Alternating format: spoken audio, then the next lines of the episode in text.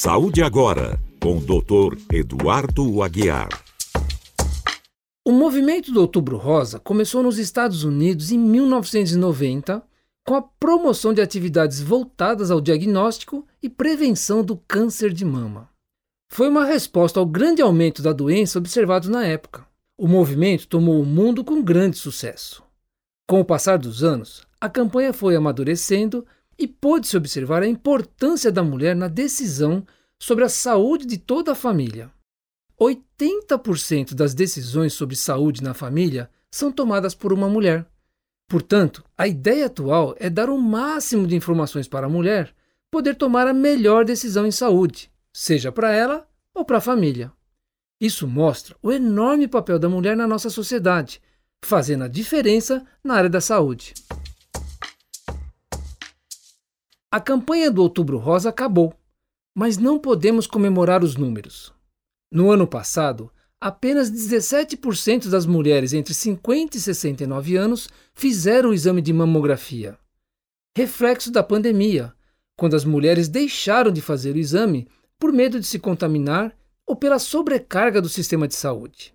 Não fazer o exame pode significar um diagnóstico mais tardio, um estágio mais avançado do câncer de mama com menores chances de cura. Uma vez feito o diagnóstico, o tratamento deve iniciar no máximo em 60 dias, seja no sistema público ou privado. A demora pode significar estágios mais avançados da doença. Portanto, mulheres entre 50 e 69 anos não deixem para amanhã a prevenção que podem fazer hoje. Segundo a Organização Mundial de Saúde, Existe atualmente um desafio mundial para as empresas chamado etarismo, ou seja, discriminação por idade. Uma em cada duas pessoas no mundo pratica alguma atitude relacionada ao etarismo, idadismo ou ageísmo, expressões usadas para se referir ao preconceito, discriminação ou aversão a pessoas com idade avançada. No Brasil, são quase 38 milhões de pessoas com 60 anos ou mais. O número corresponde a 18% da nossa população. Muitos ainda na ativa, longe de querer parar de trabalhar. É preciso buscar um novo olhar sobre a maturidade para nós e aos mais jovens. Se colocados lado a lado, o resultado só poderá ser positivo, com aprendizados, parceria e respeito pela diferença. Os bons frutos virão, basta começar. Que o corpo da mulher é diferente do homem, todo mundo sabe. Mas que as mesmas doenças podem se manifestar de forma diferente é novidade. Estudos mostram que no infarto, por exemplo, ao invés da famosa dor no peito, na mulher os sinais são mais sutis, como náuseas ou dor nas costas, no pescoço ou na mandíbula.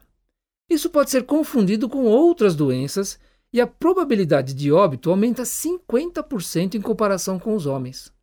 Isso se deve à menor representatividade das mulheres em estudos clínicos, elevando o risco de falha no diagnóstico.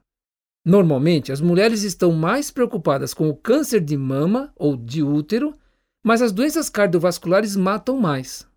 Hormônios femininos, anatomia com artérias mais finas e a menopausa são riscos específicos delas. Portanto, a ideia é incluir exames de avaliação cardiovascular no atendimento pré-natal e na transição da menopausa, garantindo diagnóstico e tratamento adequados.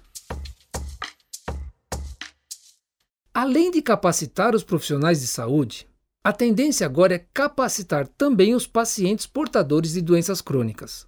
Quanto mais a pessoa conhecer a própria doença, maior a chance de aderir ao tratamento, tomar as medicações e fazer os ajustes comportamentais. O diabetes se encaixa nesse exemplo. É uma doença crônica, portanto sem cura, na qual o paciente precisa aprender a conviver com ela. Diabetes acontece pelo aumento do açúcar no sangue, devido à falta ou má absorção de insulina.